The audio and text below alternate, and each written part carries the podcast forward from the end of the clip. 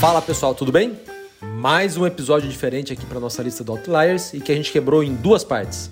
Essa primeira metade que vocês vão ouvir a seguir foi gravada ao vivo durante um painel da Expert 2021 com o gestor Bruno Marques, que faz parte da equipe de fundos multimercados macro da XP Asset.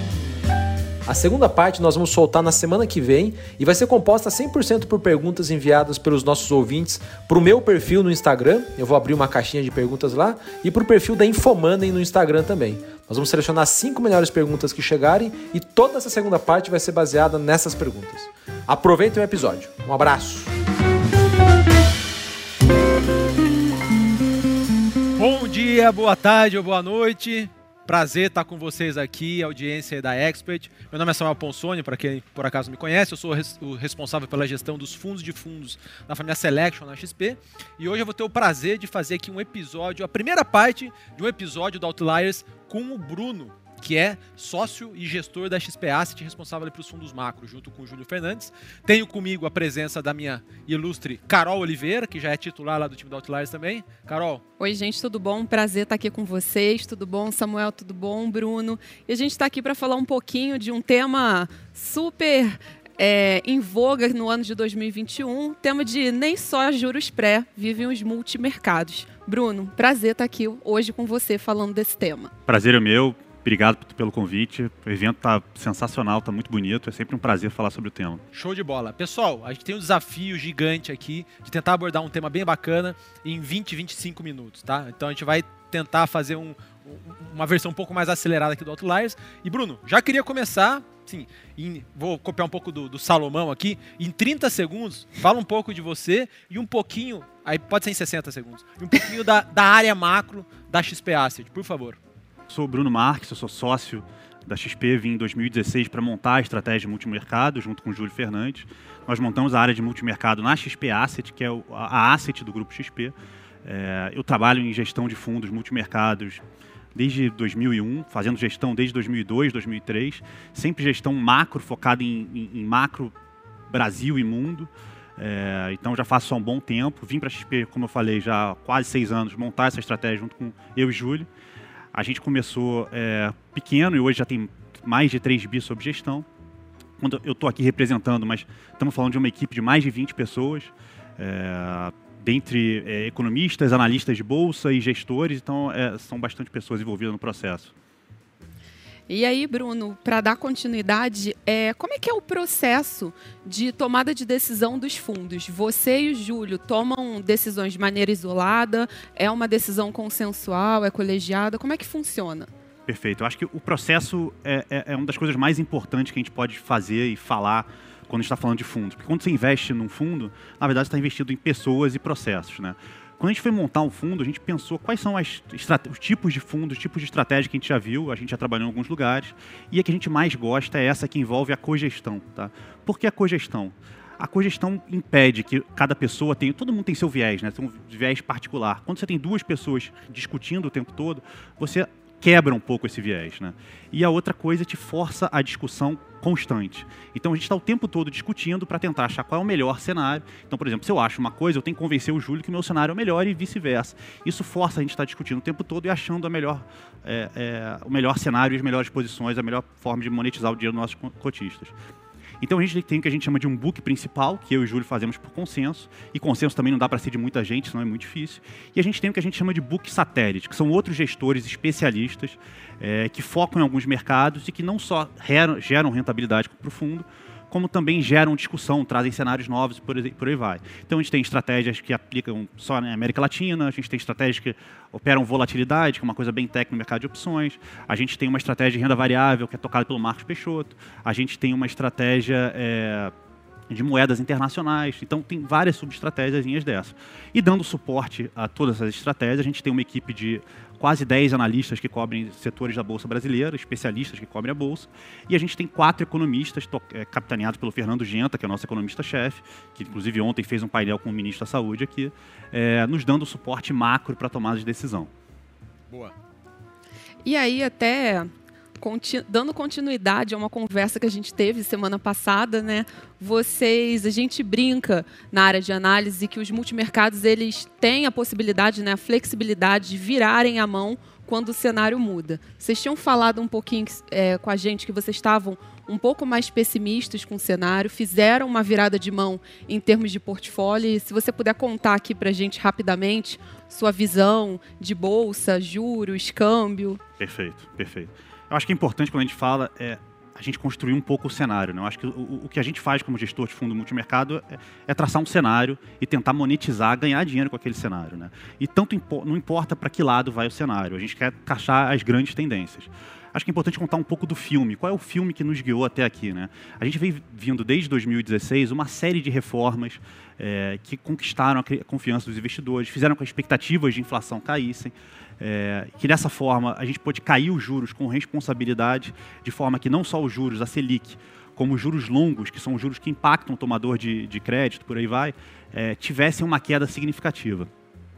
Dessa forma, as grandes posições que a gente vem tendo de 2016 para cá são posições aplicadas em juros, né, apostando na queda dos juros, na sucessiva queda de juros que a gente viu até então, e na alta da bolsa, que com juros menores levou um crescimento maior, levou a diminuição do custo de capital das empresas, levou um fluxo maior de investidores da renda fixa para a bolsa. E isso nos norteou na maior parte desse tempo de 2016 para cá. Esse ano a gente começou a ficar um pouco mais otimista de volta ali em fevereiro, quando no, no, a gente começou a mapear é, a expectativa melhor de vacinação no Brasil. A gente foi uma das primeiras casas a escrever um relatório completo que mostrava que até final de setembro todo brasileiro que assim o quisesse estaria imunizado. E de fato, todo adulto, né? De fato a gente está praticamente chegando nisso. É, e a gente montou uma carteira de reabertura, né, uma carteira de ações que se beneficiariam da reabertura da economia. Durante um tempo, a gente começou a ver que essa reabertura da economia ia ter um impacto altista na atividade muito forte e também nos juros. Então, a gente teve posições apostando na alta de juros, é, porque a gente achava que, como a economia é mais forte, você precisa fazer um ajuste dos juros para os juros que a gente chama de perto do juro neutro. O que é um juro neutro? É um juro que não estimula demais a economia, nem retrai a economia. Então, a gente achava que ia ser um pouco abaixo do neutro, depois a gente começou a ver que ia ser um pouco mais perto do neutro. E mais recentemente as coisas começaram a mudar. Eu acho que essa é, é, é, é a virada que você fala. Tem algumas coisas que impactam a nossa mudança de, de, de posição e de cenário. A primeira coisa, é, e como todo grande análise, ela é multifatorial. Né? A primeira coisa é que a inflação está vindo muito mais forte do que a gente imaginava. A gente virou um ano achando que a inflação fosse em torno de 4, 3,5, por aí vai.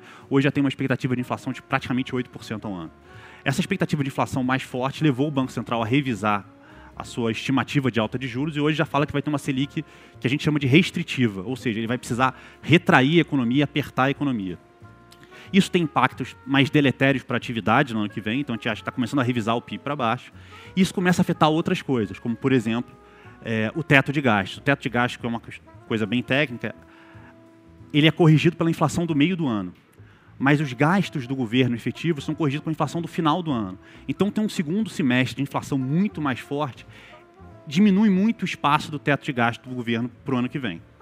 Além disso, é um governo que tem estado mais frágil, né, tanto em termos de, de, de, de perspectivas de, de, confiança, quanto as perspectivas políticas para o ano que vem. Um ano que a gente enfrenta uma eleição muito difícil. Né? Essa é a grande verdade. A gente vai ter uma eleição muito polarizada e muito difícil. A gente está antecipando um ciclo eleitoral como nunca houve no Brasil. A gente nunca discutiu eleição com um ano e meio, praticamente. É, então, todo esse cenário nos leva a crer que o governo vai ter um, vai ter um interesse de gastar mais, mas ao mesmo tempo tem um espaço muito menor. Tá? Ao mesmo tempo, você vai ter uma pressão de inflação mais forte, tirando a popularidade do presidente e gerando algumas medidas não tão satisfatórias, e uma necessidade é, de você cumprir com o teto de gás para não perder de vez as expectativas. Nesse cenário, a gente vem revisando o nosso PIB do ano que vem para baixo, o mercado começou a fazer isso agora. E mais isso fez com que a gente, na virada do mês passado para esse, começasse a diminuir e zerar nossas posições mais otimistas. Tá? É, mais recentemente, ao longo das últimas semanas, a gente começou a ver algumas alternativas sendo levantadas que nos geraram bastante desconfiança. A gente começou a discutir soluções que, na nossa visão, é, vão de encontro completo ao que a gente fez ao longo dos últimos anos e dão um espaço para você criar um orçamento paralelo, como por exemplo, na PEC dos precatórios, você criar um fundo em que você pode gastar mais à vontade ali dentro. Aquilo nos assustou muito e a gente começou a fazer algumas posições mais táticas. Então a gente tem, ficou taticamente mais vendido em Brasil, é, principalmente vendido em bolsa. É, mais recentemente a gente viu algumas soluções melhores para isso, mas ainda assim tem bastante dúvida é, olhando para frente. Assim, o que, que a gente vê de cenário, assim, falando um pouco agora, da, eu contei um pouco do filme, agora daqui para frente, o que, que a gente vê? A gente vê um ambiente de juros mais alto, inflação mais pressionada, um governo que vem perdendo bastante popularidade, vai enfrentar uma eleição dura ano que vem. Então, nesse cenário, a gente vê um cenário muito mais conturbado para a bolsa. É, é, difícil falar assim, ah, não, pô, quando você olha a curva de juros, quando você olha um CDB rendendo 10, 11, 12% ao ano, é, a rentabilidade da bolsa se perde muito nesse momento. Então a gente tem buscado posições mais táticas na bolsa, no geral, mais vendidos. A gente tem buscado, quando a gente busca algumas posições mais otimistas, a gente tem buscado o câmbio, porque a, a, gente tem uma conta corrente muito positiva e um juros muito mais alto. Isso faz a rentabilidade, a atratividade do câmbio ser muito melhor hoje em dia. Então no net, a gente tem no Brasil tem estado um pouco mais vendido em bolsa, um pouco vendido em dólar, com uma visão ainda um pouco pessimista, mas menor, tá? Lá fora, a gente tem um cenário bastante construtivo. A gente vem mantendo posições compradas em bolsa americana durante o ano passado e boa parte desse ano. Mais recentemente, a gente optou por zerar essas posições. A gente acha que nesse nível de preço a bolsa já está bem justa. É, e a gente começa a ver o que aconteceu no Brasil no começo do ano e nos outros países emergentes, você começar a discutir retirada de estímulo monetário. É, amanhã deve ter uma convenção do, do, Banco Central Americano muito famosa, em que a gente deve ter mais informações sobre isso. É, mas, de todo jeito, a gente acha que nos próximos meses, e nos próximos 12 meses, a gente vai ter uma retirada muito forte de estímulo nos Estados Unidos. E dado o nível de preço da Bolsa Americana, a gente já não vê tanta simetria. A grande assimetria que a gente vê lá fora é em posições tomadas em juros americanos. A gente tem mantendo essa posição desde outubro do ano passado, aumentou recentemente. O tomado, acha que tomado é aumentado na proporção na alta de juros longos e intermediários. Tá a gente estava apostando na alta dos juros longos há um tempo, e com essa volta dos juros americanos, a gente aproveitou para tomar juros intermediários, ou seja, apostando que a alta de implícita na curva hoje em dia é muito baixa. Tá? A gente tem outras posições é, mais táticas em outros lugares, tem uma posição tomada em juros no Chile. É, o Chile é um país que foi o baluarte fiscal da América Latina nos últimos 30 anos é, e vem tendo, lidando com subsequentes pioras institucionais, pioras no quadro fiscal e um Banco Central que já começou a subir juros. Então, está aproveitado para manter posições tomadas, apostando na alta de juros longos no Chile. Basicamente, são as grandes posições que a gente tem hoje em dia.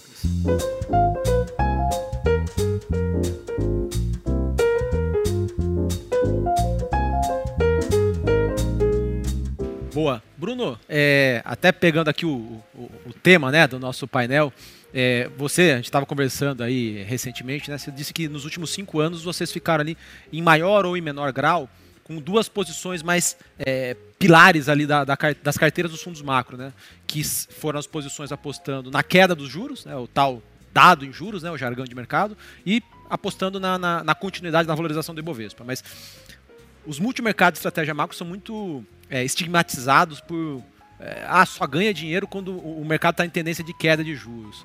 É, e agora nós estamos numa tendência claríssima de aumento de juros. Né? É possível os multimercados ganharem dinheiro nesses cenários de tendência de, de alta de juros? Como que você responderia a essa, essa crítica aí? Não, perfeito. Eu acho que é uma crítica válida e, e, e eu acho que é muito importante você entender o que é um multimercado e o que a gente se propõe a fazer. A verdade é que o multimercado se propõe a ganhar dinheiro nas maiores tendências macroeconômicas. Então, às vezes, não tem grandes tendências. Olha para esse ano, a bolsa não saiu do lugar, o câmbio não saiu do lugar, não tiveram grandes tendências macroeconômicas. É, o que, que a gente se propõe a fazer é pegar para qualquer lado. Então, por exemplo, você olha 2013 a 2015, foram anos que a indústria de fundos ganhou muito, a multimercado ganhou muito dinheiro apostando contra. Eu, particularmente, os fundos que eu tocava tinham rentabilidade muito boas nesse período. É, eu acho que não, uma coisa que é importante entender é que a tendência de queda de juros, às vezes, é muito longa, muito longeva e muito forte. Então, quando os multimercados ganham bastante dinheiro naquilo, não quer dizer que a gente só faz aquilo. A gente tem outros cenários. É que, particularmente, os últimos 5, 6 anos foram bastante intensivos nisso. É, o que eu sempre brinco é que o multimercado é como se você estivesse na escola e você pode escolher a prova mais fácil para você fazer. A gente pode fazer qualquer coisa. A gente pode estar comprado, pode estar vendido em bolsa, em dólar, em ativos lá fora. Então, o que a gente se propõe é fazer isso. A gente vinha conversando é, sobre, por exemplo, como é que se discute com como é que você se explica com, quando você tem um CDB de 10, 12%? Perfeito. É, até, é, Carol, até pegando o gancho aqui na sua fala, Bruno, é uma coisa que a gente tem visto com a volta da renda fixa, as altas na Selic, é que os CDBs eles voltaram a ter uma atratividade e uma rentabilidade acima né, de 10%. Você tem CDBs com 11%, 12% de rentabilidade. E aí, como é que a gente justifica para o investidor, até quando a gente olha CRIs, CRAS, que são papéis é, incentivados, como é que a gente justifica para o investidor manter a sua posição em multimercados e não ir para ativos de renda fixa direto? Não, é excelente pergunta. Eu acho que, que isso é, é, é o que está passando na mente de todo mundo hoje em dia. Eu acho que essa resposta tem três vertentes diferentes, tá? Acho que a primeira coisa é quando a gente pensa num CDB que está rendendo 10, 12%, é, aquele CDB é um CDB longo. E na curva de juros, quando você olha a Selic precificada na curva de juros, ela já é uma Selic de 9, 9,5%. Então aquele CDB está rendendo, na verdade, um pouco mais do que 2,5% a 3% no máximo, acima acima da Selic. Esse CDB, na maioria das vezes, ele tem um prazo de resgate, tem uma liquidez muito pior. É, e você tem um risco de crédito. Tem a questão de FGC, etc., mas você tem um risco de crédito. Você pode efetivamente perder parte grande do seu dinheiro, como a gente já viu no Brasil no passado. Quando a gente pensa no fundo multimercado, é, o XP Macro, por exemplo, que é o nosso fundo de volatilidade média, ou seja, ele nem é o nosso fundo mais arriscado, nem o menos arriscado. Ele mira você ganhar CDI mais 5, 5,5%, 6%. O Macro Plus, por exemplo, que é o fundo para o investidor mais qualificado, ele mira 10, 12, 13% acima do CDI, tá? É, que é substancialmente acima disso. E tem uma outra resposta para isso, que é, quando você está aplicando num CDB, você está aplicando para um CDB num prazo de 3, 4, 5 anos, que nesse, não necessariamente vai ser a melhor coisa. É, é importante lembrar que quando a gente estava aqui em 2013 e 2015, os CDBs rendiam 17, 18, 20%. Então, se você botou num CDB de 10, 12%, você vai perder muito dinheiro nisso. E, acima de tudo, a gente, como eu estava falando de cenário, a gente vai passar por uma eleição ano que vem. Uma eleição difícil, muito polarizada. Quando a gente olha para os nossos pares na América Latina, o quadro não é bom. A América Latina tem convergido muito mais para a esquerda do que para a direita recentemente. As tomadas de decisão, de decisões dos, dos novos presidentes têm sido muito ruim, assim, tanto em países que são institucionalmente mais fracos, como Peru, Argentina mais recentemente, até no Chile, como eu estava falando. É, e isso nos deixa, nos deixa preocupado. Imagina essa pergunta que, gente, que um investidor argentino tivesse feito há cinco anos atrás. A Argentina emitiu um bonde perpétuo pagando 4,5% ao ano. É, um ano e meio depois, ela estava defotando, calotando a sua própria dívida. Então, é importante lembrar que os multimercados estão sempre podendo mudar de posição. Então, a nossa gra a graça do multimercado é, em qualquer cenário, a gente quer ganhar dinheiro. Então, se o cenário virar e piorar muito, a gente vai proteger o dinheiro do nosso cotista, comprando câmbio, travando a posição tomada em juros, fazendo várias coisas para que o cliente ganhe dinheiro num cenário de piora enquanto numa posição aplicada num CDB que se hoje parece muito boa, o cliente pode ter uma perda significativa. Eu gostaria de lembrar o que acontece com o investidor é, argentino ou no Chile, que teve essa discussão há pouco tempo. Mas, acima de tudo, eu acho que a terceira resposta, mas a resposta que eu acho que é a mais importante de todas. Eu acho que nós, como montando o nosso fundo, a gente faz uma estratégia pensando num cenário macro. Eu acho que o investidor particular deveria fazer a mesma coisa. Você não, você não, não monta o seu portfólio particular com uma coisa só. Ah, o CDB é 12%, vou botar todo o meu dinheiro nisso. É, eu acho que quando você. Acho a analogia que eu sempre faço, quando você está montando a sua estratégia particular, a sua carteira de investimentos, você tem que pensar que você está escalando um time de futebol. Que você tem que ter seus atacantes, que são os fundos de multimercado, fundo de bolsa, fundo de crédito, high yield, etc. Você tem que ser seu meio de campo, aquele negócio que vai te proteger, etc., CDB, mas tem que ser sua defesa também. Se você faz só uma, uma das três coisas, se você ataca demais, você toma o risco de correr, tom, tomar gol se você defende demais, você nunca vai ter uma rentabilidade boa. Então, uma carteira de investimento boa é uma carteira que tem um pouco de CDB, tem um pouco de multimercado, tem um pouco de bolsa. Eu acho que tudo isso compõe um investimento bom. É, a grande vantagem do multimercado é que a gente faz isso em todos os cenários. É, o multimercado, às vezes, vai dar 100, 110, 115, 120 CDI quando não tem grandes tendências macro. Mas, se tiver uma tendência grande, e aí pode ser de uma melhora muito boa ou de uma piora muito boa a gente quer garantir que o nosso investidor vai ter uma rentabilidade boa nesse cenário. Boa, boa. Pois é, não necessariamente precisa resgatar do multimercado para alocar tudo em CDB. Dá para ter o CDB pré de 10, 11% ao ano, dá para ter o multimercado também. Mas pessoal, Gostaria de encerrar aqui, agradecer a audiência de vocês nessa primeira parte desse episódio. Ele vai continuar e acabei de inventar aqui, não combinei com eles ainda, mas a gente vai fazer a segunda parte só com perguntas que vierem de vocês. E a gente vai receber essas perguntas onde? Manda no meu Instagram, samuel.ponsone, ou manda no Instagram da Expert, expert.xp, e a gente vai coletar essas perguntas e as melhores perguntas, as que forem mais selecionadas, mais selecionadas não, vão ser selecionadas, o Bruno vai, a gente vai sortear livros, tá? A gente vai dar livros. Eu, ele não, não pedi para ele, mas vai ser feito isso. Então, pessoal, obrigado pela audiência e curtam a Expert aí, salvem muitos vídeos para ver ao final de semana. Tem muito, muita, muita sessão legal, muito painel, muitos painéis bacanas. E, e é isso. Um abraço a todos. Brunão, obrigado. Carolzinha, obrigado. Muito obrigada, gente. Foi um prazer. Obrigado, gente. Foi um prazer. Curtam muito o evento que está muito legal.